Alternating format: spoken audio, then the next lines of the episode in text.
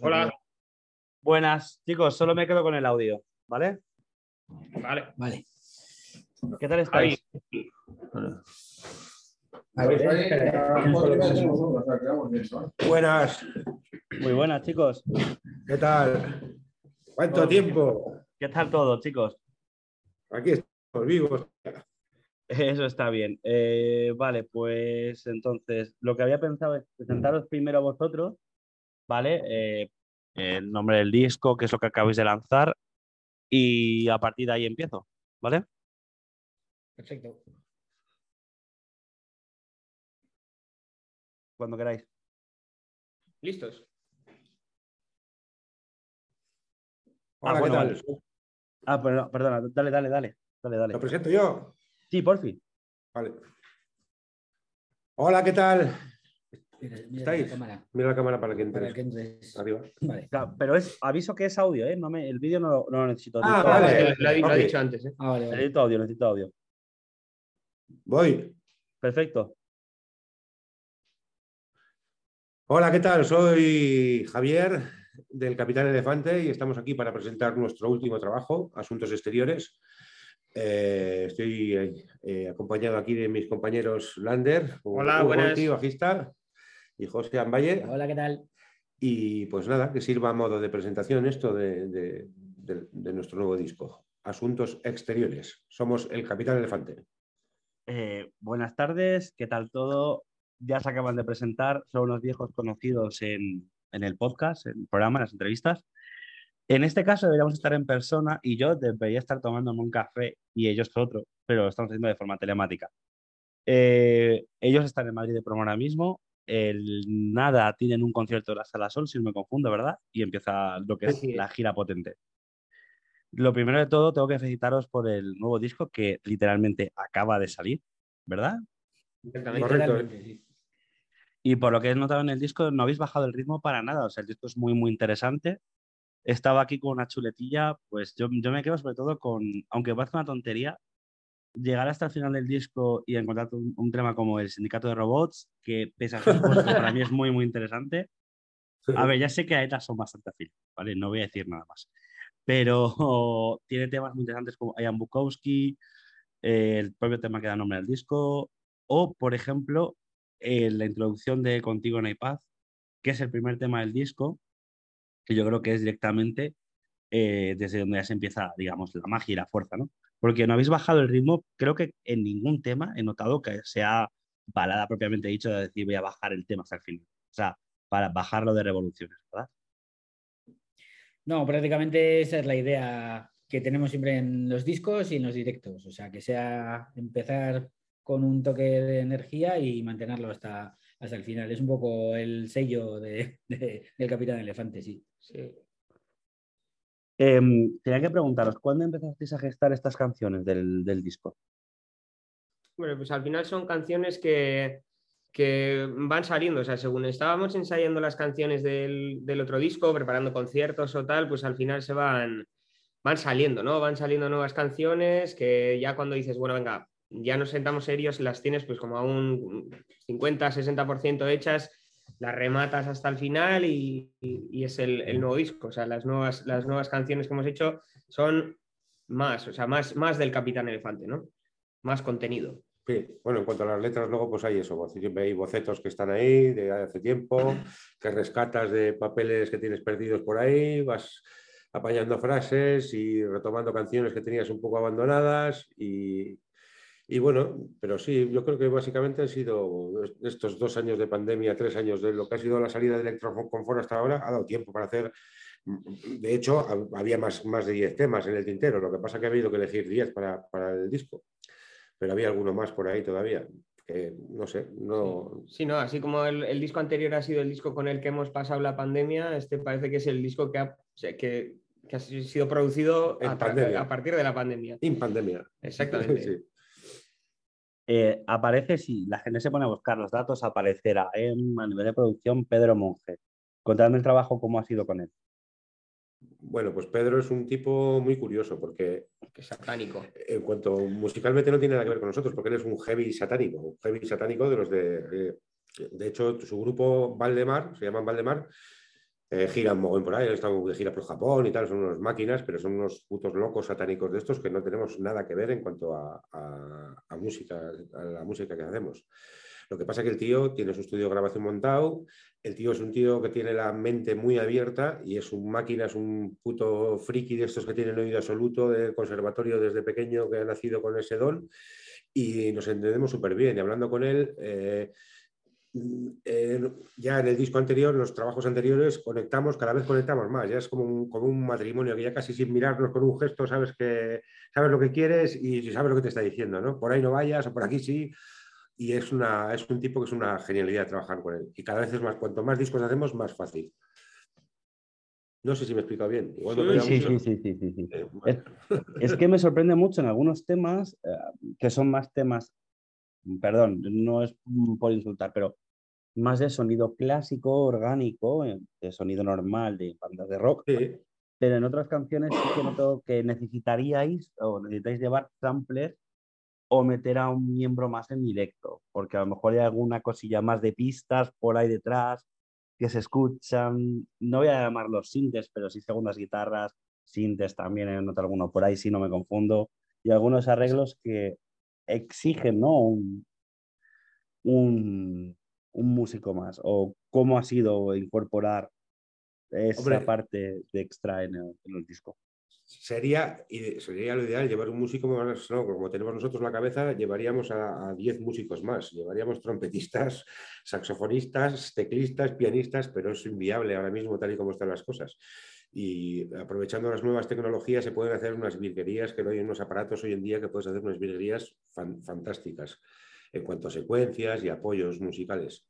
Eh, sí, de hecho, en, alguna, en alguna vez que tocamos en acústico y tal, o sea, incluso José se anima con el, con el piano, con el sinte y tal, y hace pues esa parte, eso que dices tú, ¿no? Que sería el, otro músico, pues quizás en un formato acústico, ¿no? Donde no quepa tanto la batería y tal, pues José se marca ahí el, de hecho, esa pista. De hecho, en proyectos anteriores que teníamos con algún otro grupo y tal, llevábamos sección de metales, con vientos, trombón, saxo y tal, teclado, pero es un, es un Cristo organizar a más de cuatro personas es un Cristo sí, para todo, para, desplazamientos, para, infraestructura y todo es súper complicado. Entonces al final decidimos sacrificar un poco la parte humana, concentrarnos los cuatro en... Si no eres Miguel Ríos no puedes hacerlo, vamos. Efectivamente, y sí, sí que lo hacemos. De hecho, en directo disparamos secuencias, va todo medido para que conseguir un poco las atmósferas esas sin perder la parte orgánica que al final se la damos con la base rítmica y las dos guitarras a machete porque no tienen descanso. en el Capitán Elefante. Luego, hablando con Pedro, nosotros, nuestra idea siempre ha sido esa: eh, plasmar eh, en el disco que sea lo más parecido a lo que hacemos en directo. Intentar conseguir casi que sea como un directo. Porque hay discos que, en, en, estudio suenan de la hostia, pero luego vas a ver el grupo en directo y cambia muchísimo. Suele ser, suele ser lo normal.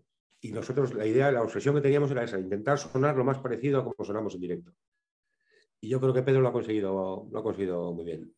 Lo ha logrado. Creo que, nos hemos entendido muy bien. Sí, sí, desde luego es, creo que el disco que más mm, refleja fielmente lo que es el grupo en directo y nosotros somos un grupo de directo. O sea, hay gente que, que musicalmente son virtuosos musicales que pueden hacer virguerías en el estudio. Nosotros somos bastante básicos, pero lo que hacemos lo intentamos hacer muy bien y contundentemente y energéticamente. Entonces, plasmar eso en, en un disco es complicado y creemos que esto se aproxima mucho a, a lo que es el grupo en directo. Que desde aquí animamos a la gente que, quiera y pueda, que el sábado estamos en la sala Sol presentando el disco y que, y que vean una muestra del grupo, porque hasta ahora hemos tocado en un montón de localidades a lo largo de todo el estado y nunca hemos encontrado a alguien que nos diga, vaya miedo del grupo. No, en general, eh, sí que nos han dicho, pues no me gusta nada el estilo este que hacéis vosotros, porque yo me gusta el heavy o lo que sea. Pero todo el mundo, o sea, no, se pueden mantener impasibles porque al final eh, en directo tenemos esa energía, o eso nos cuentan, por lo menos. Es que no Dime, dime. No, no, me iba a decir que, eso, que las críticas que nos han llegado, hemos estado girando por toda España y las críticas que nos han llegado de gente que no nos había visto nunca, aunque no fuera su estilo, se han sido positivas. Sonáis muy bien, no es mi estilo, tal y cual, las, por mm. decirte algo negativo. No es mi estilo y tal, pero me, gusta, me ha gustado. Me lo he pasado genial. Me lo he pasado muy bien, por ejemplo. Es que entre las salas que estoy viendo está El Sol, eh, Azquena, la fábrica de chocolate y la Revolver, que son salas donde siempre ha habido fama de que sonido cuidado y mimado. Digo dentro de la gira porque tiene más fecha. ¿Vale? Entonces, eh, entiendo que llegar a la Sol tiene que ser especial, ¿no? Ya haber recibido una llamada de teléfono para ver un poquillo cosas del directo, ¿verdad? Creo que ya se habrán llamado, todavía no. Sí, sí, sí. Ya os han llamado por teléfono, ¿verdad? Efectivamente, sí, sí. Sí, nada, es una cosa que los grupos que han tocado en la sala Sol saben a lo que me estoy refiriendo y no tengo que decir nada más. Pues. Em, tiene que ser. ¿Cómo ha sido preparar esta gira en el local? Entonces, ¿Cómo la habéis preparado? Pues teníamos muchas ganas porque al final Electroconfort, la gira de Electroconfort, ha durado más de la cuenta porque se metió la, pandemia por medio. Entonces, eh, cambiar, mm, renovar todo era bastante complicado en cuanto a, lo que era el directo en sí y a que el disco tenía un recorrido que tampoco queríamos cortar. Entonces, se ha alargado más de la cuenta. De hecho, ventilamos la gira de Electroconfort el pasado 28 de enero en Bilbao, que fue un poco el cierre de gira y estábamos deseando arrancar otra vez con esto porque, porque no es que acabemos hasta las narices de tocar las canciones de siempre, pero es que estas las teníamos ahí en el tintero y es sangre fresca. O sea, necesitamos el estímulo y que la gente también que viene, venga a vernos tenga el estímulo de las canciones nuevas y deseando ver también un poco la reacción de la gente cuando los tocamos en directo, que nosotros lo conocemos de local, pero luego otra cosa es cuando te plantas allí y dices, bueno, la gente sí, no, qué, y bueno, pues ganas todas teníamos, sí. Eh, yo tengo que haceros varias preguntas y es, creo que es obligado. Eh, me estabais comentando que habéis hecho una gira muy, muy extensa y se ha tenido que cargar en el tiempo y hay canciones que por fuerza se van a tener que quedar, pero claro, tenéis que reincorporar 10 canciones. ¿A cuánto os va el directo ahora en tiempo? Porque el disco este, pese a que ninguna canción pasa de los tres minutos, ninguna baja, excepto la última de los dos, de los tres. Estas son canciones que van a los tres minutos y medio, la mayoría, de media. Eh, ¿Cómo vais a incorporar las canciones antiguas en el repertorio? Pues pegándonos entre nosotros. estamos en ello. De hecho, estamos en ello. La, preparación de este disco ha sido una pelea, o sea, una auténtica pelea. Está claro que vamos a tener que presentar las canciones de este disco porque es lo que vamos a presentar, pero luego, por supuesto, tocaremos alguna. Tampoco queda hueco para meter muchas más, depende el repertorio. Yo con este repertorio creo que nos vamos a casi una hora ya solo con las canciones del disco. A nada que nos extendamos un poco ya es hora y media. Hora y media es muy difícil mantener la atención y más cuando haces conciertos con otro grupo. Eso es. Entonces hay que sacrificar. Esto es un poco como sacrificar un hijo tuyo, porque al final todos te gustan y todos crees que funcionan, pero... Mm, Sacrificas al, que menos se parece a ti, ¿no? hay que elegir. hay que elegir. Sí, sí del disco, ¿cuál es vuestro single eh, a nivel personal? O sea, mejor dicho, es incorrecto la pregunta. ¿Cuál ha sido la canción que más ha evolucionado después de pasar por el estudio?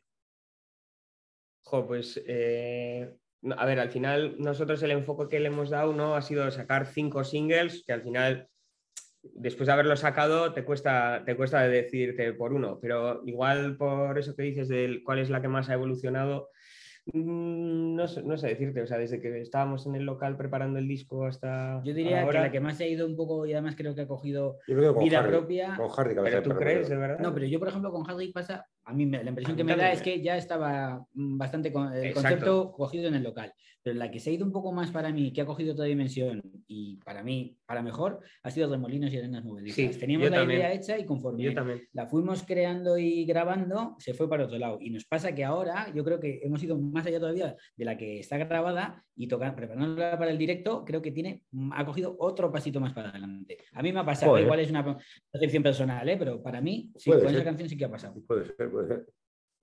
Pues os iba a decir, me, creo que ¿Cuánto tiempo habéis estado en el estudio? O sea, ya hay confianza para preguntaros esto. ¿Cuánto tiempo os habéis tirado en el estudio trabajando? No, no, nosotros no metemos muchas horas en el estudio. ¿eh? Las horas en el estudio, al final, nosotros casi siempre lo que hacemos es aprovechar unas vacaciones o algo así, porque al final el estudio, si no, te come vivo. Pero sí que es verdad eh, que grabamos todos a la vez y lo que se queda en un principio es la base rítmica y las guitarras, digamos que tienen otro proceso en el que se van dando más cosas. Un momento, ¿me estáis diciendo que de la base que nacéis no es de la maqueta de, una claqueta, sino que vais, grabáis en directo y de ahí se empieza luego a pinchar lo que haya que pinchar. Exactamente. Hostia puta, el trabajo en el local ha tenido que ser cojonudo.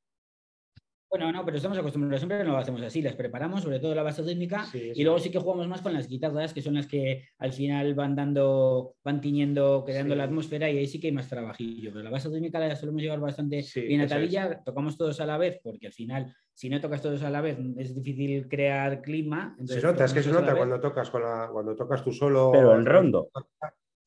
Se nota. El- Cuando tocamos los cuatro juntos, suena de otra manera. O sea, tocas de otra manera. Pero tocáis en rondo, entiendo. O sea, viéndoos entre vosotros, no como en Sí, un sí, sino sí, como en la burbuja. Sí, sí, sí, uno se mete en la burbuja es. para que no se cuelen los sonidos y tal, pero sí, sí. sí. Tres burbujas, nos vemos, pero. Estamos Es que- aislados, es- pero nos vemos. Es que me estoy es que los- me lo estoy imaginando. O sea, mientras se hacen voces, pero no las voces piteadas, pero sí se hacen voces con la guitarra, y en otra sala los amplis, y luego batería y, bajo, como batería puede ir por línea. Dios mío, es que tiene que, tiene que haber sido, o sea, pinchar eso tiene que haber sido un gustazo. ¿No? Sí, Bueno, bueno, luego. Aitor- Aitor se lo ocurra bastante bien. Sí, eso es sí, lo sí, tiene muy bien organizado para hacerlo así. y nos conoce y sabe un poco hasta dónde llegamos y sabe cuándo venga, las para, gomas o sí, bueno, bueno, un poco, está. venga, vamos, repetimos y sí, sí, es, es muy máquina, sí, sí. sí. sí, sí, Y todo sí, esto con el final de la, de la antigua gira. O sea, preparando, terminando de ver algunos cambios, algunas cosas de las canciones, ¿no? Imagino pasando por el local de vez en cuando para no perder el ritmo de concierto. Sí, claro, a ver, nosotros al final eh, tenemos eh, un, un buen ritmo de, de ensayos que luego nos permite hacer eso, ¿no? O sea, preparar el- los conciertos a la vez que, o sea, mm, venga, preparamos las nuevas canciones o tal, por eso en la hora del estudio sí que aprovechamos más las vacaciones, pero, pero al final eh, los ensayos los, los distribuimos bien, o sea, lo mismo dedicamos para hacer acústicos que para hacer el concierto que tenemos esta semana o para las canciones que, ojo, que dentro de un mes eh, vamos a a grabar y tal. A veces ensayamos a horas intempestivas, pero Sí, bueno. el trabajo pero, no nos deja, eh, no nos deja mucho espacio. eh, eh, Mucho sueño. Hemos pasado mucho sueño, eso sí. Eso. Os, y, eh, bueno, claro, no, yo os lo pregunté en su momento, pero eh, local propio, ¿no? O sea, no compartís. No, estamos solos en el local. Sí, Eso es, estamos muy mal acostumbrados a vivir, a vivir eh, solos, ¿no? En- Sí, como, sí. Si, como si fuera un piso, ¿no? Sí. Eso, y luego dos preguntas más y son obligadas. Uno de los singles que salieron en, en 2022 fue eh, Harry Cabeza de Perro. ¿vale? Os quiero preguntar, y vuelvo a preguntar otra vez por las letras. Sea, yo creo que en este disco, o sea, creo que mantenéis una, esencia- una esencia punk o de grupos muy del norte de hablar a las claras de muchas cosas. Eh, porque nada más que me resalta una cosa, sabéis que las plataformas son unas chivatas y nada más que hay una canción que es Interferencias que me salta como explícita. Solo una. Ah, sí. Felicidades, la una como explícita. Aunque vais a machete, cabrones. Eh, Eso lo, un eso poco- lo tengo que ver. Hay una que es explícita, fuera de bromas, ¿eh? aparte de la de explícita. Sí. Eh, contadme un poco, o sea, es que habláis, claro, sin, sin tapiz, o sea, sin cortes, sea, habléis a lo que tenéis que hablar. ¿Cómo es crear ese tipo de letras, ese tipo de, de mensajes para vosotros? Eso es un poco más el, el- el mundo de Javi, ¿no? Todo lo sé, todo lo sé. Así es como salen. Sin criba, sin filtro, sin filtro. No lo sé, no sé, no sé. Me, me expreso así. Igual es Cuéntale un poco la el, haber historia naci- de... el haber nacido en la margen izquierda, quizá, del nervión, lo que es la parte cañera, igual, no lo sé, todo. Eh, no lo sé. Y la- en cuanto a Harry Cabeza de Perro, está basada en hechos reales. Había en el barrio, cuando yo era un niño pequeño, había un tío que medía dos metros de grande y, y decían, unos decían, se, se veía que era un matemático que se había vuelto loco y escribía por las paredes, parecía que estaba escribiendo fórmulas matemáticas en las paredes. Y iba por la calle como, como, un, como un robot andando. La gente cuando le veía se cruzaba de acera eh, porque les daba miedo, claro. Y Harry, Harry, el Harry, Harry Cabeza de Perro, está basada en hechos reales, sí, sí. Yo tenía 8 o 9 años y él tendría ya 50 y tantos, era un tío de 50 y tantos años. Y luego la última pregunta, yo creo que va a ser la pregunta más complicada que yo creo que os van a hacer en las entrevistas. Pero contestadme si os apetece, ¿vale? Eh, antes de nada, eh, ver, material físico, ¿dónde se puede comprar? Eh, Vale, merchan, físico. En, en principio, todo lo físico lo gestionamos a través de redes. Nos pueden mandar en, Sí. en- en to- en todas las redes sociales, está puesto nuestra dirección de mail. Hacemos envíos, hacemos de todo. Físicamente en Bilbao sí que está en, una- en alguna tienda de, de discos, en Power Records y en algún sitio más. Y luego ya plataformas, pues, pues eh, en todos los medios. Pero poniéndose, contactando con nosotros, no hacemos envíos. Lo hemos hecho así siempre. Y... O en los directos, en los directos montamos merchant también. Sí, sí, el que venga al directo tiene, tiene todas las posibilidades, eso seguro. Y sin gastos de envío. es. Pues ahora va la pregunta importante, después de haber hecho esta pregunta, que es muy obligatoria y es necesaria. Las bandas viven del merchant, siempre lo digo, es la siguiente. Eh, formato físico que os habría gustado sacar este disco. O sea, aunque esté, pero ¿cuál es el formato físico? Un solo formato que os hubiese gustado sacar. Da igual la calidad, me da lo mismo, o sea, da lo mismo. O sea, el formato que os habría gustado. Hombre, una cosa que nos suelen pedir mucho es el, el tema de los, Vinilo. de los vinilos. Lo que pasa es que, claro, los vinilos, o sea, por el precio que hace ese 100 vinilos, puedes Un, hacer... un solo formato te está diciendo. Vale, Yo, vale, vale, no, no, me No, pero, o sea, Entiendo. No, no, cinta tiene de- razón, está caro fabricar vinilo, pero en un caso encuentro vinilo y en el resto, Vinilo es muy bonito, hombre. El vinilo siempre ha sido la leche puñetera. joder, pues a mí el disco con el arte pero- me pega una cinta. El ritual, una cinta también molaría, sí. Vinilo o cinta, no sé por qué, pero me pega cinta. Y además, cinta machacada, usada mucho en el coche o en casa. Pasada por el boli varias veces, ¿no? Además, Sí. o vinilo o cinta por, por- por- Eh, yo me quedo con cinta. Yo me quedo con la cinta. ¿eh? formato- Casete. Chicos, gracias por esta entrevista. Ha sido un verdadero placer y de verdad, ¿eh? que el disco, pese a que tenga horas, porque si no me confundo, horas, es Sí, un sí. discazo. Pues muchas gracias. Muchísimas Muchas gracias. gracias, Y muchas gracias a ti. Un abrazo grande. Un Gracias. abrazo. Gracias. Adiós.